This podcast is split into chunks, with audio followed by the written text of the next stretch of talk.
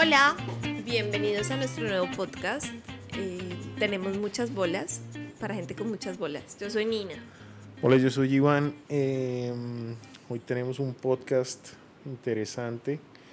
Realmente llevamos un poquito de tiempo alejados de, de las canchas porque pues bueno, obvias razones, la verdad nos tomó como tres meses poder organizarnos para hacer este podcast, pero está muy interesante. Bueno, para organizar este podcast nos demoramos una semana realmente. Bueno, un par de semanas hemos ido diciendo tenemos que hacerlo. Pero ya sabíamos, ya sabíamos un poquito y realmente el podcast de hoy eh, tiene que ver con el servicio al cliente.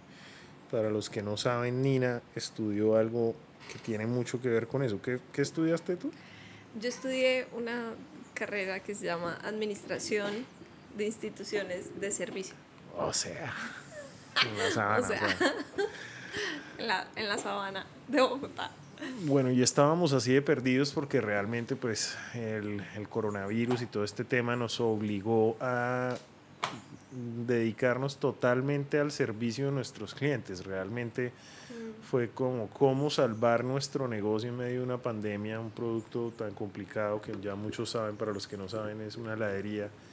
Em, tenerlo a flote, aprender a manejar quejas, reclamos, eh, necesidades de esos clientes y obviamente llevar el negocio a otro nivel, ¿no? Básicamente eso nos mantuvo concentrados totalmente. Bueno, y también que Nina tiene ocho meses de embarazo, gracias. Vamos. Entonces eh, nos tocó pandemia, los pandemials, que van a ser nuestro hijo Bruno, ¿no? Un pequeño pandemial, sí. Bueno, ¿qué hicimos, ¿qué hicimos en estos seis meses? Cuéntale a la gente más o menos ya teníamos un podcast anterior donde hablábamos de las estrategias que implementamos, un poco la página web, de pronto la gente está escuchando este podcast y no ha escuchado los anteriores, tomamos un par de, de actitudes frente a, frente a la problemática. ¿Cuáles fueron las cosas que hicimos estos seis meses más o menos? Bueno, lo primero fue volcar nuestro servicio a, a, tener domicilios y esto lo hicimos pues amarrados a la plataforma de, de Sumi, em, que fue montar toda nuestra tienda virtual, que eso ya les contamos un poco, que mm, afortunadamente logramos responder rápido, pero pues como todo proceso de cambio, em, eso requirió diferentes estrategias, o sea, empezar a mirar con cuánta gente trabajábamos, cuántas personas en el equipo éramos, fines de semana cómo íbamos a operar, em, una serie de cambios que nos fueron llevando ahí a, ir cambiando el modelo de negocios, sobre todo en el momento en el que em, se cierra un poco o pues quitan un poco las restricciones de la pandemia y ya nos dejan abrir eh, nuestro negocio para que las personas fueran a comprar directamente a los puntos de venta. Sí, pues realmente fueron muchas cosas. Me acuerdo los primeros, el primer mes, básicamente Nina y yo, después de tener un equipo de 10 personas, pasamos a ser Nina y yo atendiendo nuestro negocio por Instagram, de todo. Eh, por WhatsApp, Instagram. Por WhatsApp, Instagram, eh, sí, por donde podía, mejor dicho, básicamente. Y ahí pues montamos nuestra página web, eh, pero después se nos vino un tema de empaques, ¿no? Dijimos como, bueno, listo. Si, no puede, si nuestros clientes no pueden tener la experiencia acá en nuestro punto de venta como hace 29 años la tienen, eh, ¿cómo les llevamos un poquito de ese amor hasta la casa, ¿no? Y lo que fue interesante, y pues como este podcast de alguna manera lo escuchan muchos emprendedores, eh, tomamos la sabia y recomendable decisión de decir llamemos a un experto en empaques, porque pues a pesar de que yo he hecho empaques, no soy un experto mm. y a veces hay que tener esa humildad y decir, ok, vamos con alguien que sepa de, de estructuras, de costos, qué material puede funcionar mejor, etcétera. Y ahí contactamos a las chicas de I2 más que próximamente estarán en este podcast eh, Aleja y María del Sol, que son un sol. Para los que creen que el diseño industrial no sirve para nada, sí sirve. no, no sé si haya gente que no crea. Ay, yo tengo un, caso muy cercano de, de alguien. Eh, ¿Quién? Mi hermano, diseñador industrial.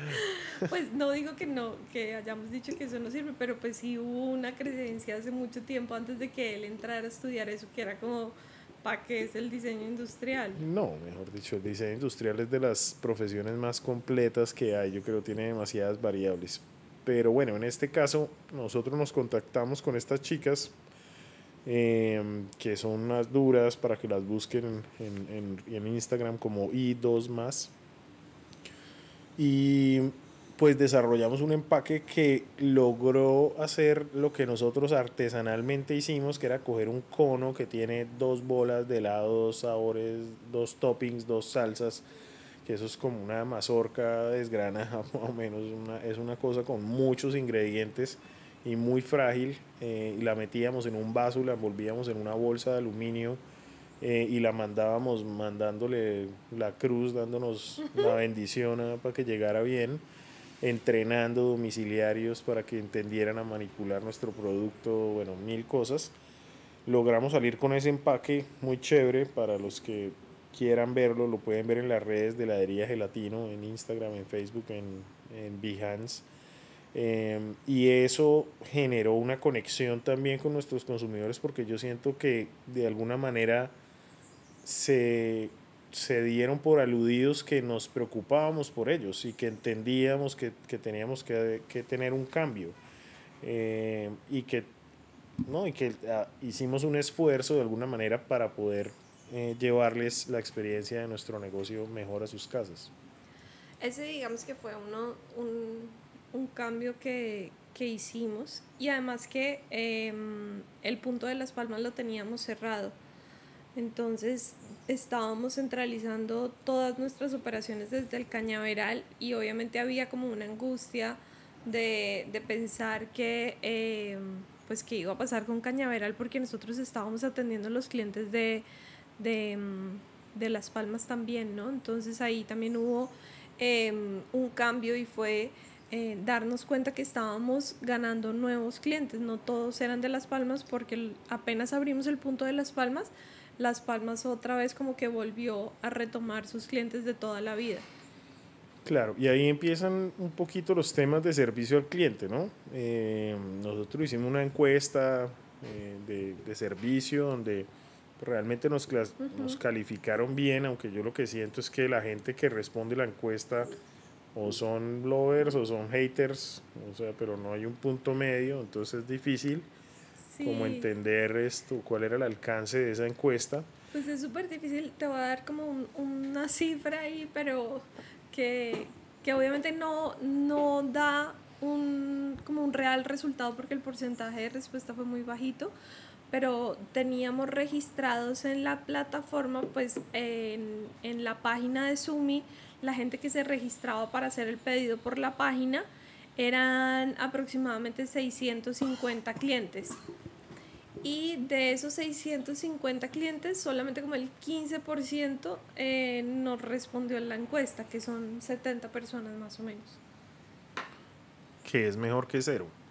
Sí, obvio, total. Igual, igual te da un, una luz de, de, cómo estamos y sobre todo eh, tenía varias preguntas abiertas. Entonces, pues también queríamos recoger comentarios eh, de la calidad del producto, de los espacios y de la plataforma de los domicilios. Claro. Ah, bueno, y de las redes también hicimos una pregunta ahí. Bueno, en general todo fue bastante positivo. Pero dicho pues eso... súper positivo, o sea, es que, y también eso, ahí es un tema súper difícil, que eso lo aprendí en mi carrera, que mm, pues que la gente, pues en mi carrera siempre decían como uno tiene que aprender a quejarse, o sea, a poner una queja, poner una queja es muy diferente Ahora sí ya se me olvidó, ¿no? Como pueden ver, es una experta en servicio al cliente.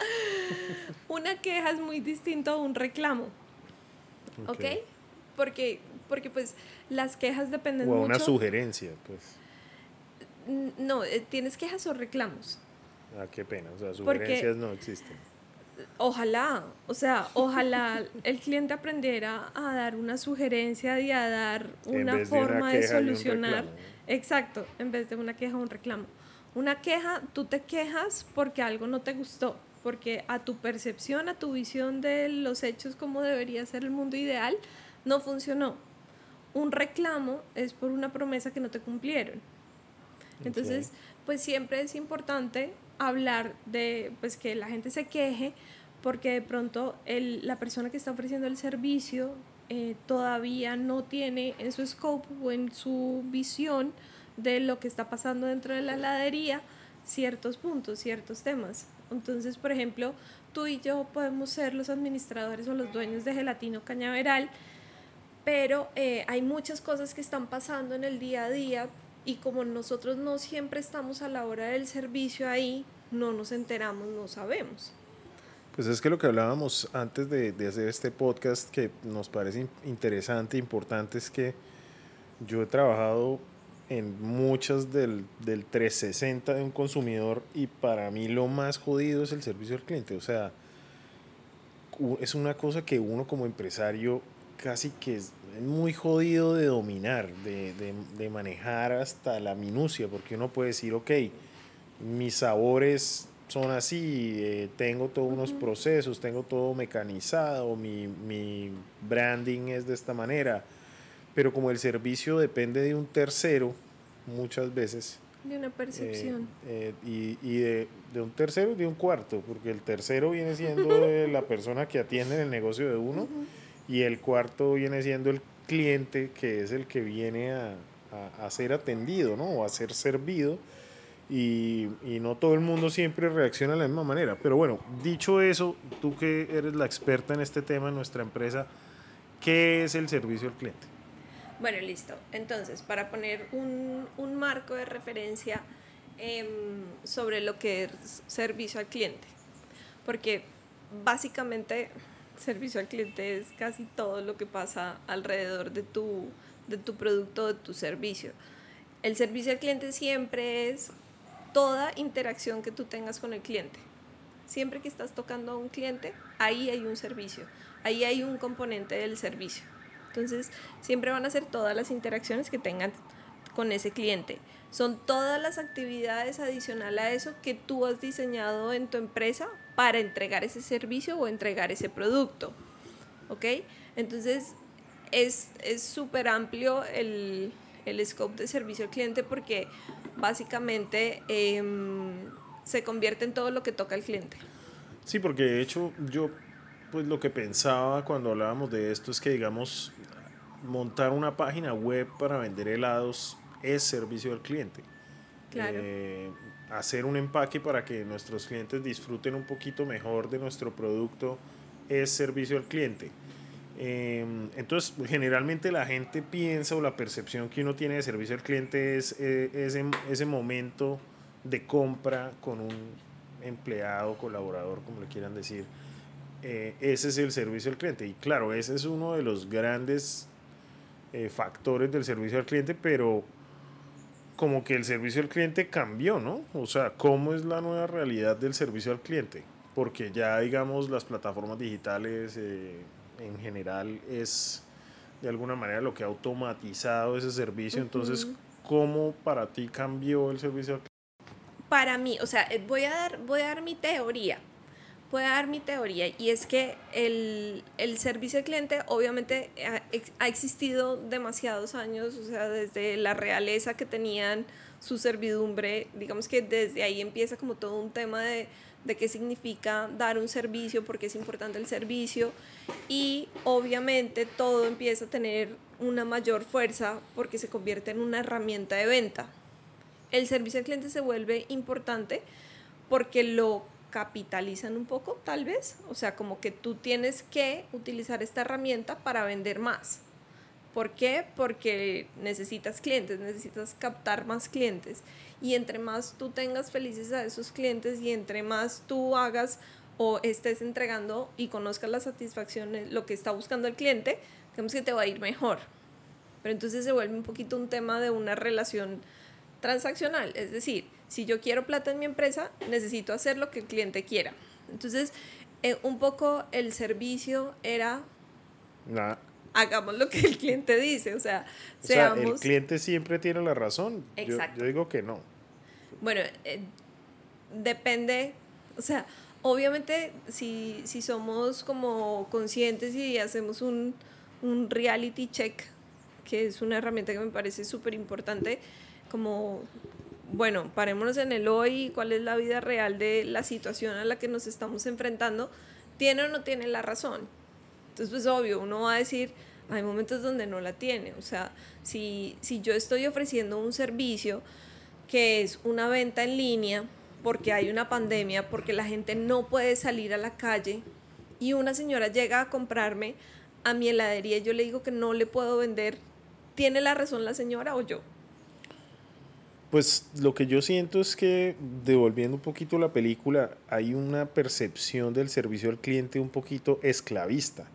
O sea, como que el, el productor de un servicio, de, de, no sé, una heladería, una cafetería, un restaurante, tiene que ¿no? hacer todo lo que yo le diga. Y no, o sea, realmente somos dos seres humanos teniendo una transacción donde el respeto debe primar ante todo, donde el cliente no siempre tiene la razón. Eso es muy ochentero en mi opinión. O sea, hoy en día las empresas tienen que tener una voz, tienen que darse no el lujo, sino tienen la responsabilidad de educar de alguna manera a sus clientes y de filtrarlos y decir, ok, mira, de pronto tú no eres el cliente para mí y yo no soy el, el, lo que sea que yo venda para ti. Eh, yo tengo unos valores, tú tienes otros, tú tienes una manera de tratar a alguien, yo tengo otra, y son cosas obviamente de sentido común. Claro, si a un cliente se le trata mal, se le insulta, de todo, pues obviamente no tiene nada que ver, son cosas lógicas. Pero si hay una ley que dice no pueden vender ahí y un cliente llega y se enfurece porque no le venden y tú le dices, mira, no puedo venderte porque mm. sencillamente si viene la policía me cierra mi negocio. Entonces, ¿quién tiene la razón? Pues el, el negocio, no el cliente. O sea, y, si perdemos a ese cliente, pues chao amigo y qué pena, pero... ¿De dónde viene la teoría de que el cliente siempre tiene la razón? Que en que al tú decirle no, al tú tener la razón en no querer atender a ese cliente, te quedaste sin 10 pesos.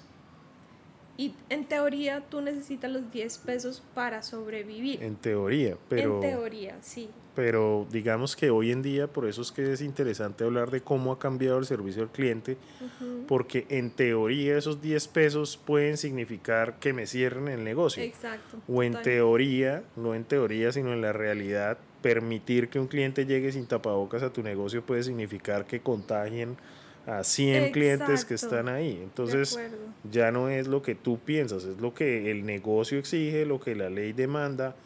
Y con mucho gusto, si tú te acatas a esas cosas que yo te ofrezco como, como negocio, bienvenido a mi negocio y disfruta de un increíble producto. Porque yo creo que lo que hemos aprendido con esta pandemia, o yo he aprendido a hablar por mí, es pues, pucha, el valor que tiene las cosas y que uno da por sentado, que es que esa hamburguesería que a uno le encanta tiene que estar ahí y, no, y tiene que hacer lo que uno diga, ¿no? O sea, de alguna manera es un privilegio que esa gente esté ahí, que esa gente tenga esa calidad de producto eh, y que yo pueda ir a comprarlo o que me lo puedan mandar a la casa, que es un lujazo que antes no se, no se daba, ¿no? O sea, ahora el delivery el domicilio, si en algún momento, incluso pues nosotros somos búcaros, siempre lo hemos disfrutado, pero el mundo entero redescubrió el delivery, ¿no? El, los domicilios. Eh, hay muchos países donde eso se veía medio esclavista nuevamente, o sea, medio como, eso no, eso, no, no, es muy lujoso. Valía, eh, costaba mucho, entonces, y además que un poquito como que dado eh, a quién tiene que entregar el servicio, el, era como la creencia de que ese costo no debía asumirlo el cliente, sino que debía asumirlo en la empresa. Entonces para la empresa no era opción ir a asumir ese costo. Pero pues lo que nos damos cuenta es ese costo lo debe asumir el cliente, porque pues a la larga, eh, pues yo tengo el, el, producto acá, pero si tú lo quieres tener en tu casa, pues ya es una responsabilidad que pues tú tienes que asumir el costo. Y además hacértelo llegar con el empaque súper chévere, con una cosa que mantenga las propiedades del producto, con una persona bien entrenada, eh, limpia, de todo. Es que son un montón de procesos y de costos. Un montón de cosas. Entonces, obviamente el servicio al cliente ha cambiado. Eh, y sobre todo porque hoy los clientes tienen demasiado acceso a información. Entonces hoy los clientes, por ejemplo, pueden ver qué está haciendo Gelatino y qué está haciendo otra gente, porque lo están viendo como en las redes, ¿no? O sea, es como que se pueden informar o pueden llegar ellos solitos a darse cuenta de y comparar. Mm. Exacto. Que ahí a mí me gustaría hablar de un efecto que es terrible y bueno, incluso tengo un amigo que está metido con ese negocio y no, no es nada personal pero esa promesa de los 30 minutos de Dominos nos cagó a todos los que hacemos domicilios porque eso es irreal. O sea, Dominos es una multinacional con miles de millones de dólares. No, y mira que incluso eh, ellos en pandemia tuvieron que quitar el, esa promesa, Claro, pero como se la metieron en la cabeza a la gente, a nosotros nos empezó a pasar que gente a los 20 minutos de hacer el pedido nos decía, ya llevo 20 minutos, yo hace 20 minutos pedí. Es como, oye, pero tú cuánto tiempo, o sea, yo me acuerdo que yo una vez le dije a un cliente, bueno, ¿cuánto tiempo te parece a ti que, debe, que me debo demorar como para entenderte? Porque era como una locura, era como la gente y entendiendo que incluso pues a mí me pasó, yo creo que a todos nos ha pasado porque todos en el mundo mm. estamos viviendo una época de estrés, a veces hay que desquitarse, ¿no? Con el primero que se atraviese, así sea con el heladero, no, que es, lo que siempre no, a veces no hay que desquitarse. No. Uno puede llegar a desquitarse sin ser consciente de que lo está haciendo. Exacto, no que es terrible. No, pues obviamente no hay que hacerlo. Pues es que lo estoy diciendo en un modo irónico de alguna manera. O sea, ¿quién se desquita? Hay que desquitarse en el gimnasio, hay que desquitarse ¿quién se desquita con el heladero? O sea, es que lo que decíamos, cuando tuvimos un cliente que llegó a gritar y a putear allá gelatino por cualquier cosa que no le gustó, eh, esas cosas son como ya mal vistas. Entonces, con este tema del servicio al cliente, que hacia allá va nuestro podcast, que es una locura, las, o sea, la gente crea una relación casi que pasional y amorosa con ese producto y con ese servicio y con esa nostalgia de no poder ir y uno como empresario tratar de dársela y de devolverle esa experiencia, pero pues obviamente yo me acuerdo decirle a esos clientes como, oye, tienes que ser consciente que esto cambió, ¿no, pana? O sea, sí, eh, no, pues lo que yo le dije a una señora, como, oiga, si usted no es capaz de esperar 30 minutos o de tristemente darse cuenta que no le va a llegar, no pidan pandemia, porque pues es que todos estamos aprendiendo, o sea, un mes de pandemia y la vieja furiosa puteando a uno que... No, además que ese caso particular fue que la vieja dijo que sí, que iba a recoger y nosotros en todas nuestras redes decíamos solo cañaveral y la señora llegó a, al, otro punto de venta que tenemos en el otro extremo de la ciudad y se emberracó porque no estábamos ahí. Y me acuerdo de que se le explicó con paciencia, con calma, se le dijo, oye, mira, no, mira, pasa esto, no, sé qué. Es que sabes qué era lo que pasaba un poco con esa señora que fue muy chistoso, es que la señora no, pues no sé si es responsabilidad de ella o de nosotros, pero no me hacía las preguntas correctas, o sea, era como, ¿están atendiendo? Sí, sí estamos atendiendo. Y la señora asumió que estábamos atendiendo solamente desde Las Palmas. Sí, y seguro nosotros, más allá de, de, todos modos, nosotros a partir de ese caso tomamos dos decisiones. Una, decirle a todos nuestros clientes que todos nuestros domicilios salían desde el punto de venta de Cañaveral. Mm. Y otra, bloquear clientes.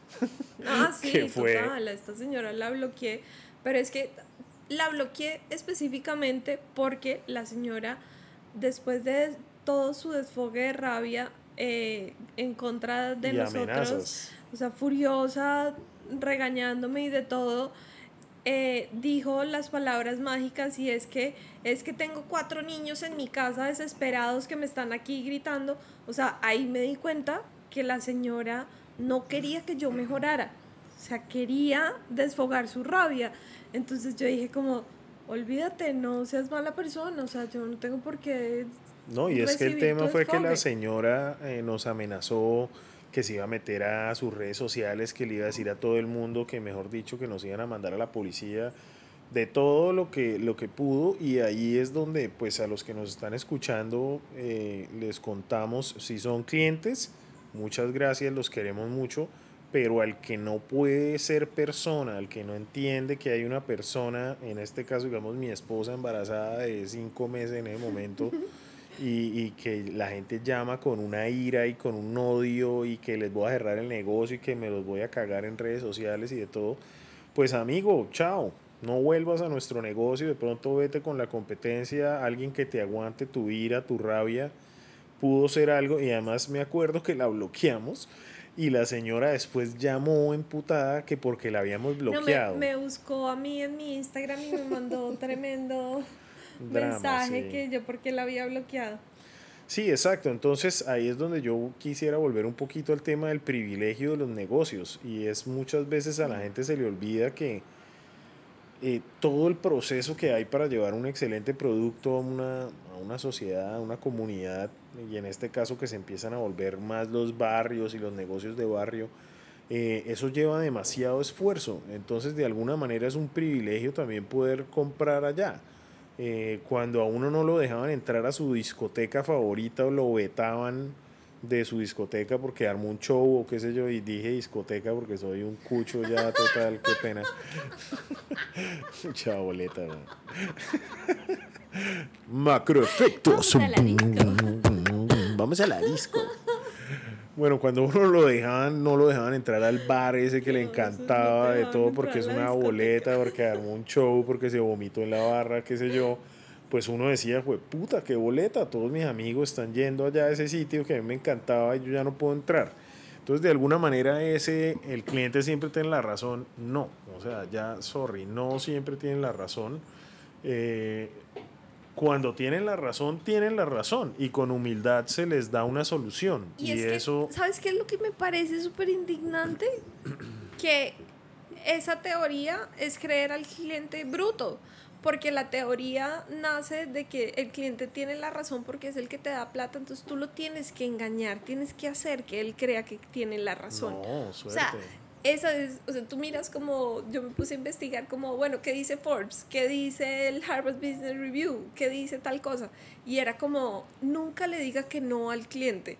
O sea, es como una programación que uno dice, no lo tengo que engañar. yo sí creo, bruto. yo sí creo que el mundo está cambiando. Por ejemplo, yo te contaba de un caso que Uber montó una pantalla gigante que decía, si tú eres pro racista, de borra Uber de tu celular, ¿no? Eh, delete Uber. Ese caso de Uber de, de, entonces una pancarta de si eres pro racista, delete Uber. Eh, yo creo que hoy en día las marcas tienen que tener una posición, tienen que tener un stand, o sea, como lo de Nike con el futbolista este que se arrodilló en el himno y, y etcétera. Y es claro, hay gente que se va a molestar. Seguramente hay un montón de rednecks que entonces borraron Uber o dejaron de comprar Nike, un montón de cosas. Hoy en día se ve eh, que Nike, Adidas, eh, bueno, un montón de supermarcas dejaron de pautar en Facebook porque Facebook entonces tiene unos temas eh, políticos y de todo el tema del odio en redes sociales y demás. entonces, claro, creo que ya el tema del cliente siempre tiene la razón. No, no, no existe, no pasa que las mar detrás de cada marca hay gente, hay empresarios, hay empleados que son personas que también pudieron haber tenido un mal día, pero, o sea, todos podemos entrar a, trabajar en comunidad.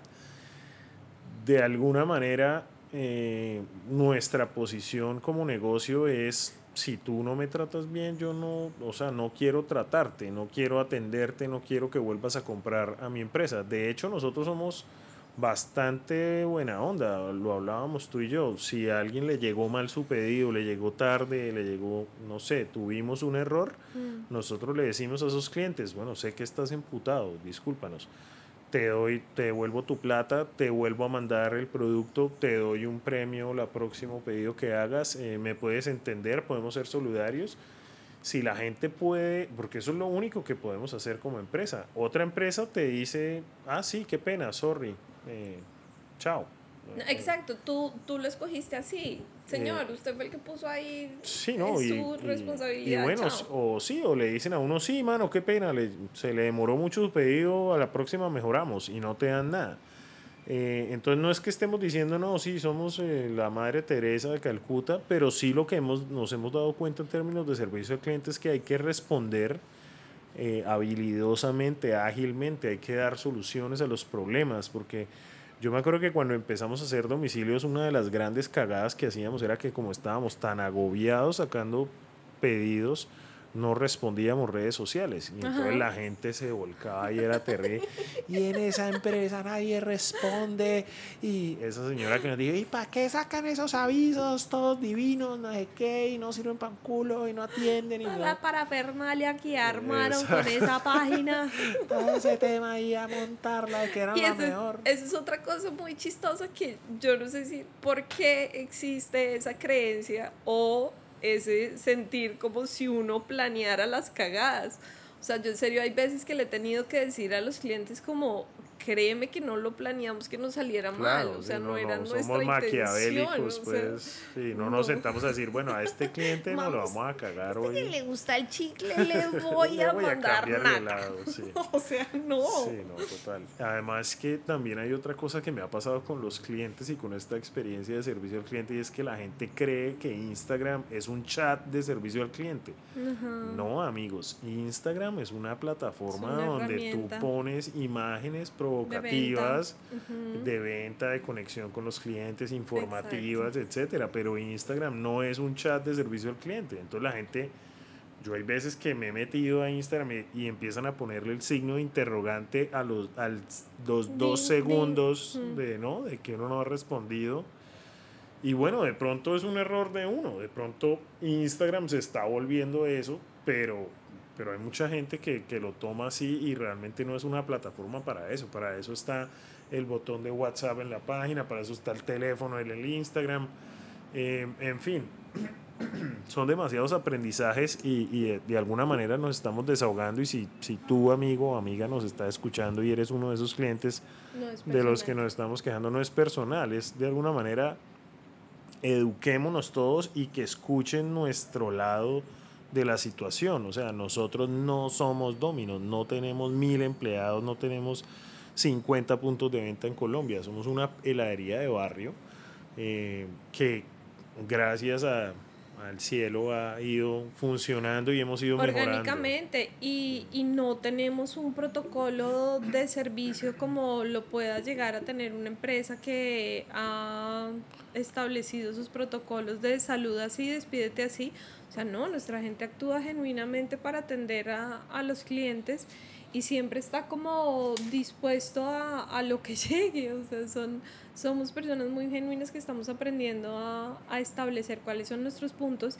y obviamente gracias a todo lo que ha pasado, pues hoy en día estamos fortaleciendo nuestro entrenamiento en servicio al cliente para que tengamos realmente eh, pues un, un mejor servicio enfocado a lo que es culturalmente, pues esto pasa en todos los negocios, la cabeza de Iván, mi cabeza y la cabeza de Clarita, o sea, es como, son como nuestras personalidades buscando la forma de hacer las cosas en que nosotros creemos que se hacen y se deberían hacer. Claro, igual, eh, pues obviamente mi mamá hizo un excelente trabajo durante 25 años, no sé, 26 años Después llegamos nosotros y hay que decirlo, empezamos, o sea, Gelatino antes no tenía vasos, eran vasos plásticos horribles donde le servían a uno el helado en vaso.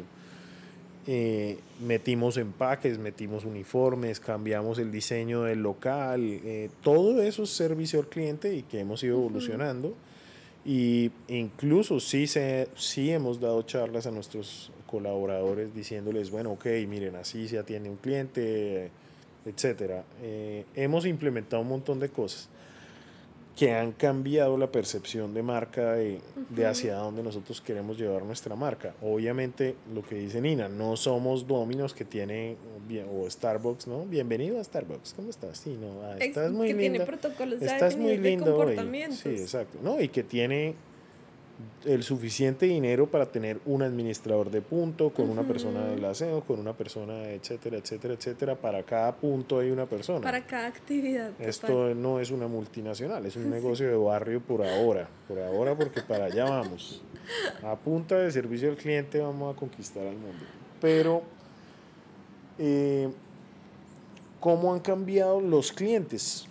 Respecto a nuestra posición. O sea, digamos, ya, ya contamos cómo cambiamos nosotros de alguna manera, qué posiciones tomamos, pero cómo cambiaron nuestros clientes. Nina particularmente le responde el teléfono a, a todos nuestros clientes. Sí. Tú has tomado esa, ese rol. ¿Y cómo crees que nuestros clientes cambiaron con, con todo este tema que ha pasado? Pues eh, existen diferentes perfiles, ¿no? o sea, lo que me he dado cuenta es que, por un lado, los clientes de toda la vida nos agradecen seguir vivos, seguir entregando el mismo producto y aún más hacérselos llegar a la casa. O sea, nos han agradecido infinitamente eso. Hay gente a la que no le podemos, no sé, por alguna razón no le llegó el pedido y nos dicen tranquilos, yo entiendo. O sea, que los llamamos a decirle como, mira, perdón, eh, no llegamos, se nos embolató el domiciliario, X cosa pasó. O sea, Como un domiciliario que una vez dijo que se le ha acabado la gasolina y se devolvió con los helados en el domicilio a echar gasolina y se demoró una hora echando gasolina y volviendo y todo y después fue y llevó los helados completamente derretidos, derretidos.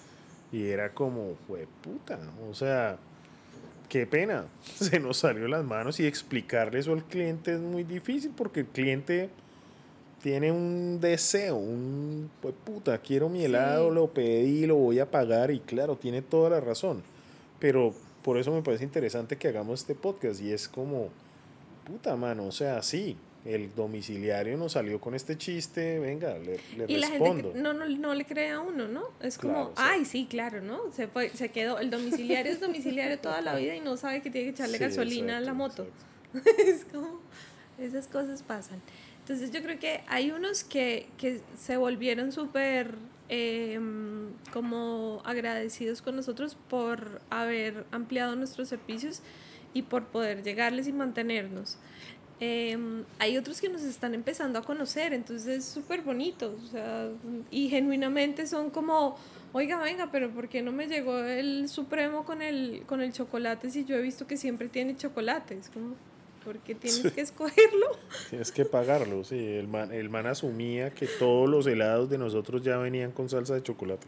Exacto, entonces pues sí, hay unos, hay unos nuevos que están aprendiendo como confiando a ciegas, que eso era otra cosa, otra de las cosas que hablábamos, y es que el cliente confía eh, totalmente en que le vamos a llevar un producto que está, que está siendo bien cuidado, que tiene todos los protocolos de bioseguridad, entonces pues eso también es muy bueno.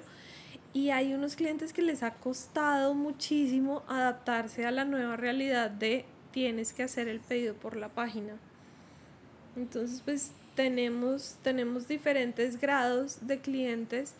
Em, pues que yo creo que post pandemia o prepandemia su personalidad siempre ha sido la misma, ¿no? O sea, pues no sé, me gustaría pensar que hay gente que ha cambiado un resto. Hemos recibido unos mensajes hermosos. Hay gente hay gente que nos ha dicho son unos genios cómo lograron hacer que este lado me llegara a mi casa así de perfecto. Y otros con los que la hemos cagado. Por ejemplo, yo me acuerdo que yo una vez le dije a un cliente, mira, todos los domingos tenemos un rango de error de 3, 2, 3 pedidos que son un desastre y pues te tocó a ti esta vez. O sea, qué pena, marica, es que no puedo decir otra cosa. O sea, mira, qué pena, te lo devuelvo, te devuelvo la plata, te lo devuelvo gratis, más la plata, ¿qué quieres? Eh, pero la gente buena onda es la gente que dice, ok, sí, estos manes son humanos, la cagaron, em, pero me están respondiendo, porque es que, digamos, yo como consumidor también me emputo, pero si me responden, mm. yo digo, ok, Listo, sin, sin tratar de darme la vuelta, enredarme, decirme, no, es que lo que pasa es que no sé qué, no, sino si me dicen, mira, sinceramente te pido disculpas, tuvimos un error, te voy a responder por eso, listo, ok, todo bien, de pronto en mi, en mi empute le digo, ¿sabe qué? Como mierda, chao, pero no me quedo con un mal recuerdo de esa empresa. Por ejemplo, el domingo pasado, que fue el primer domingo donde pudimos abrir el negocio y hacer domicilios, tuvimos unos errores. Tuvimos un problema en, el servidor de los domicilios, se cayó la página, fue un desastre y a la semana siguiente le mandamos un bono de regalo a cada uno de esos clientes con una nota escrita a mano donde le decíamos perdónanos, tuvimos un error el fin de semana pasado, te lo explicamos, acá está un bono de regalo por tu pedido que no te pudimos enviar. Si no lo quisieron aceptar y buena onda, todo bacanísimo pero eso es servicio al cliente para mí hoy en día. Es no, no mamarle gallo al cliente, no, no, no, creer que es bobo. No creer que es bobo, no írsele por los lados y venga y lo enredo acá como si fuera su culpa y no la mía, sino sincera, ser sincero, ¿no? Ser buena onda. Sí, y, y, pues ojalá el cliente también fuera consciente de, de que no por el hecho de estar pagando por algo significa que puedas atropellar algo o que, o que tengas que, eh, no sé, como el derecho a, a, que se haga lo que tú dices.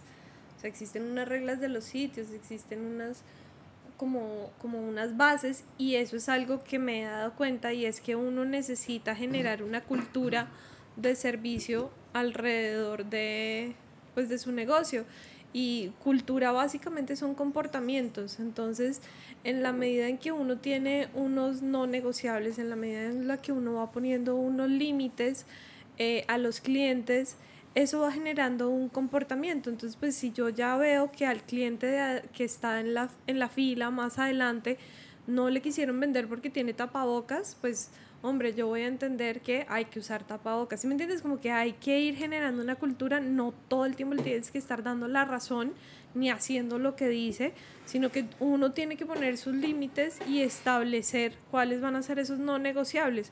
O sea, si el fantasía tiene dos salsas, dos crocantes, pues no te puedo cambiar un crocante por una salsa.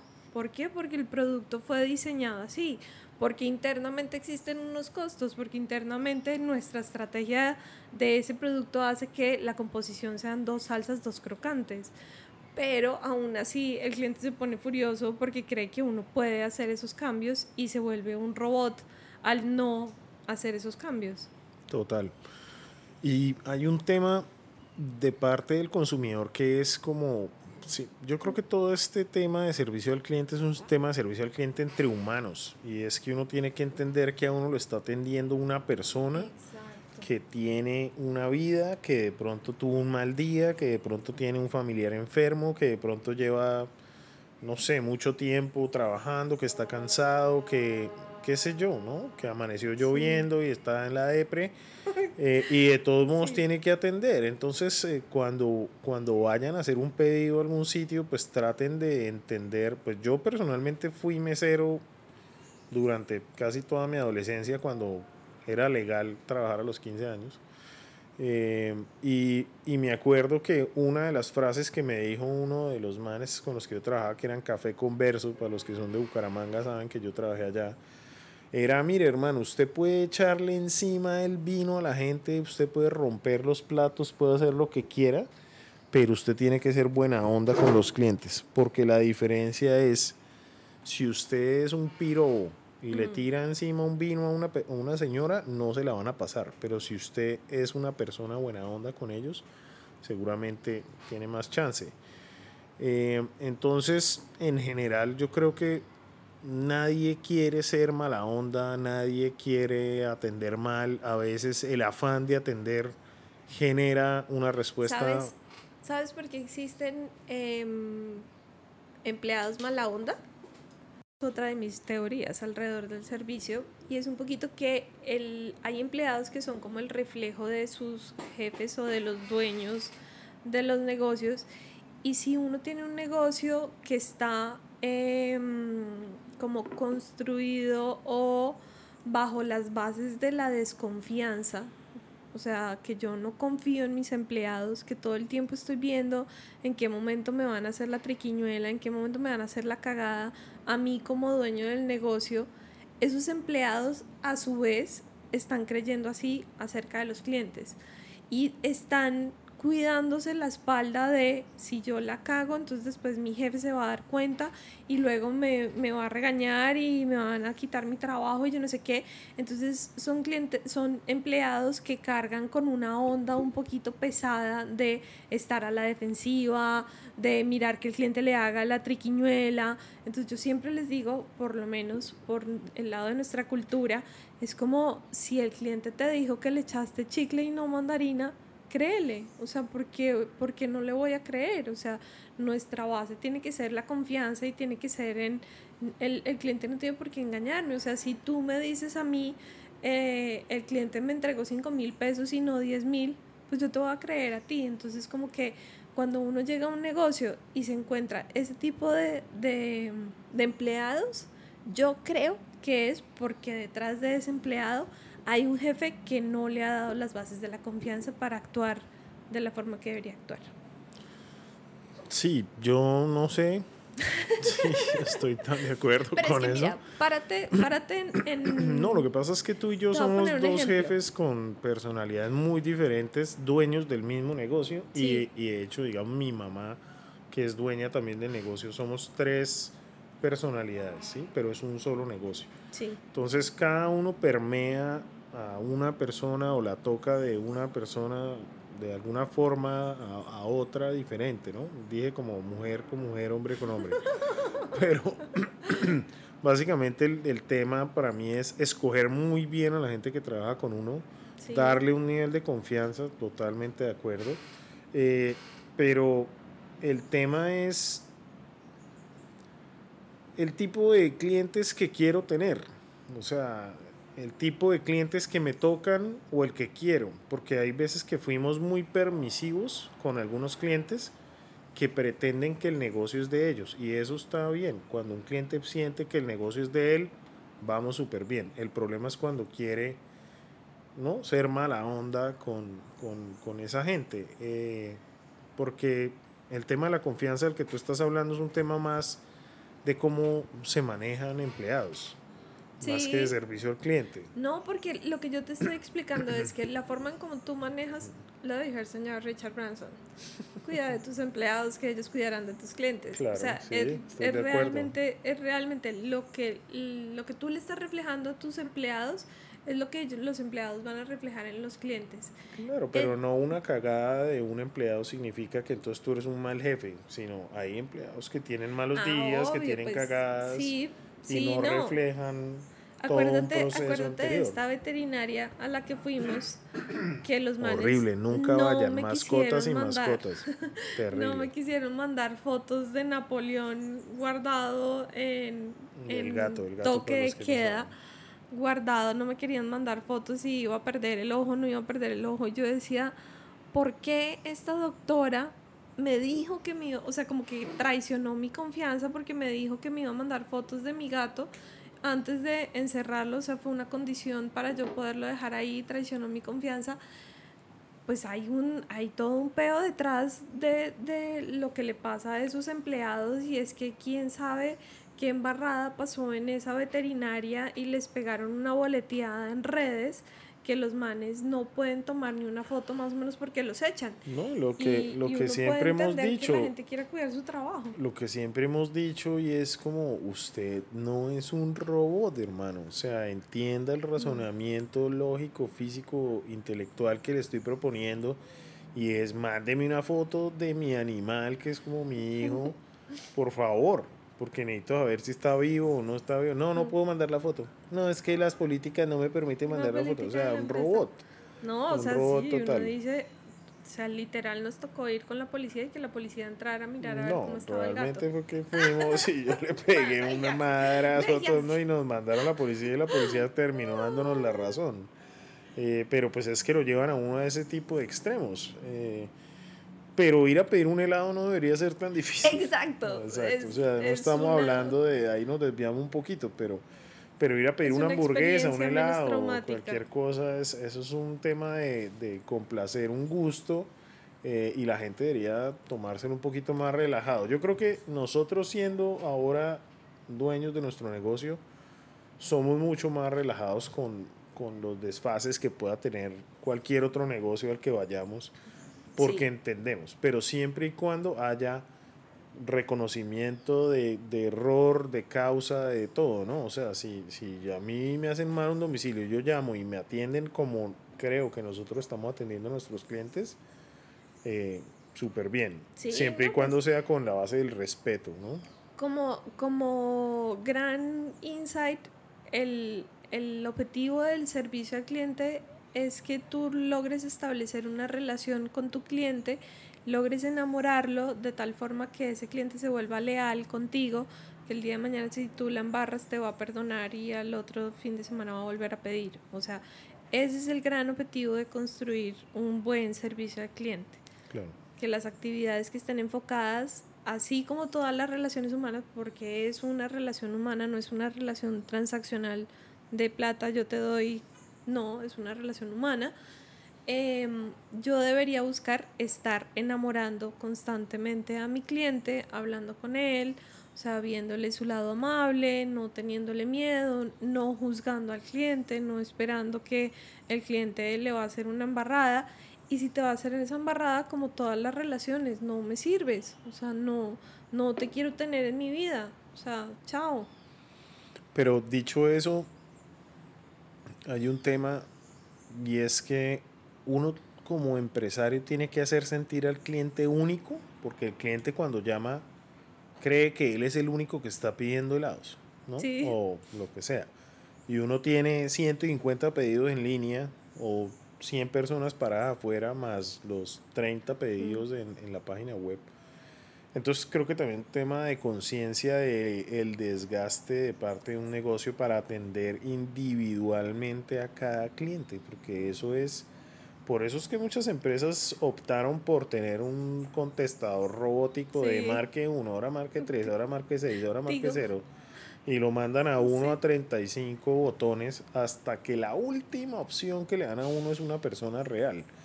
Eh, yo creo que nosotros particularmente lo que hemos hecho es manejar esas situaciones uno a uno, pero nuevamente educando a sus clientes o rechazándolos y diciéndoles, como tú dices en cualquier relación, mira, tú y yo no vamos juntos, no vamos bien. Lo gosteamos. Que te vaya muy bien con la competencia porque nosotros no te queremos volver a ver por acá ni, ni me vuelvas a llamar. Y lo, le dejamos de hablar así, lentamente, lo vamos ignorando.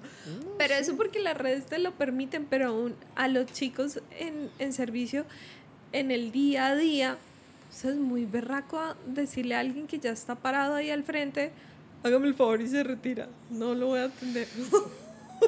Don Iván, don Iván, es que acá hay un cliente que me quiere dar en la jeta. Por favor, bajan. Sí, por favor pueden bajar, que es que aquí me quieren golpear porque no les di agua. Entonces, yo creo que para contarles un poquito nuestra estrategia, em, como que nosotros vamos a ser muy conscientes de tres cosas en específico. Uno, que vamos a tratar siempre de facilitarle la vida al cliente, o sea, buscar la forma de que para el cliente sea más fácil pagar, sea más fácil eh, mandar un regalo, sea más fácil ir a comprar, o sea, como que el servicio al cliente debe buscar hacerle la vida más fácil al cliente para acceder a su necesidad que tiene con nosotros. Dos, que nuestro equipo de personas, o sea, eso es totalmente responsabilidad nuestra y tiene que estar bajo nuestro control quieran atender, tengan la disposición de servicio, tengan la actitud para, para servir a otro, porque eso totalmente va en la sangre. O sea, hay gente que sirve para atender y hay gente que no sirve. Yo no sirvo. depende, depende del servicio que tú ofrezcas. O sea, tú sí te aguantas ciertos clientes y lo he visto. Y tres, súper importante darse cuenta que es importante establecer una relación con el cliente. O sea, a uno le gusta que lo llamen por su nombre, a uno le gusta que así sea por teléfono como, ah, usted ya es la de gelatino, ¿cierto? Claro, no, sí, es que ya me le conozco el acento y uno se siente relacionado. Entonces, en la medida que tú logras establecer un vínculo con el cliente de relacionarse, la empatía se da más fácil La empatía significa que ese cliente el día de mañana va a ser capaz de meterse en mis zapatos y decirme, no se preocupen, yo sé que el día estuvo lloviendo todo el día y que pobres domiciliarios estaban mojando, no hay lío. Total. Em, bueno, pues ese fue nuestro podcast de servicio al cliente. Aquí nos desahogamos un poquito, nos volvemos a conectar. Tenemos más cosas de las que queremos hablar y más gente con la que vamos a conversar. Ojalá ya vamos a aprender a hacer podcast a larga distancia por el tema del distanciamiento social. O sea, eh, pero muchas gracias a todos los que nos escuchan, a todos los que nos han preguntado que qué pasó con el podcast, a nuestros clientes que los amamos, que, que nos han ayudado a mantener nuestro negocio a flote. Que han confiado en eh, nosotros. Y que nos han hecho aprender tanto sobre servicio al cliente y cómo mejorar. Y mm, bueno, ojalá todos estén a salvo en sus casas sin este virus de mierda. Em, y, esto no va a pasar, esto aún va a seguir, así que pues, preparémonos porque... Les recomiendo comer mucho helado, que eso es la nueva realidad. las defensas emocionales. Bueno, un abrazo para todos, gracias por acompañarnos y nos vemos en el próximo capítulo de Tenemos muchas bolas. Y si se quieren quejar, ojalá lleve una sugerencia. Ah, sí. sugerencia, no queja. Gracias. Gracias, chao.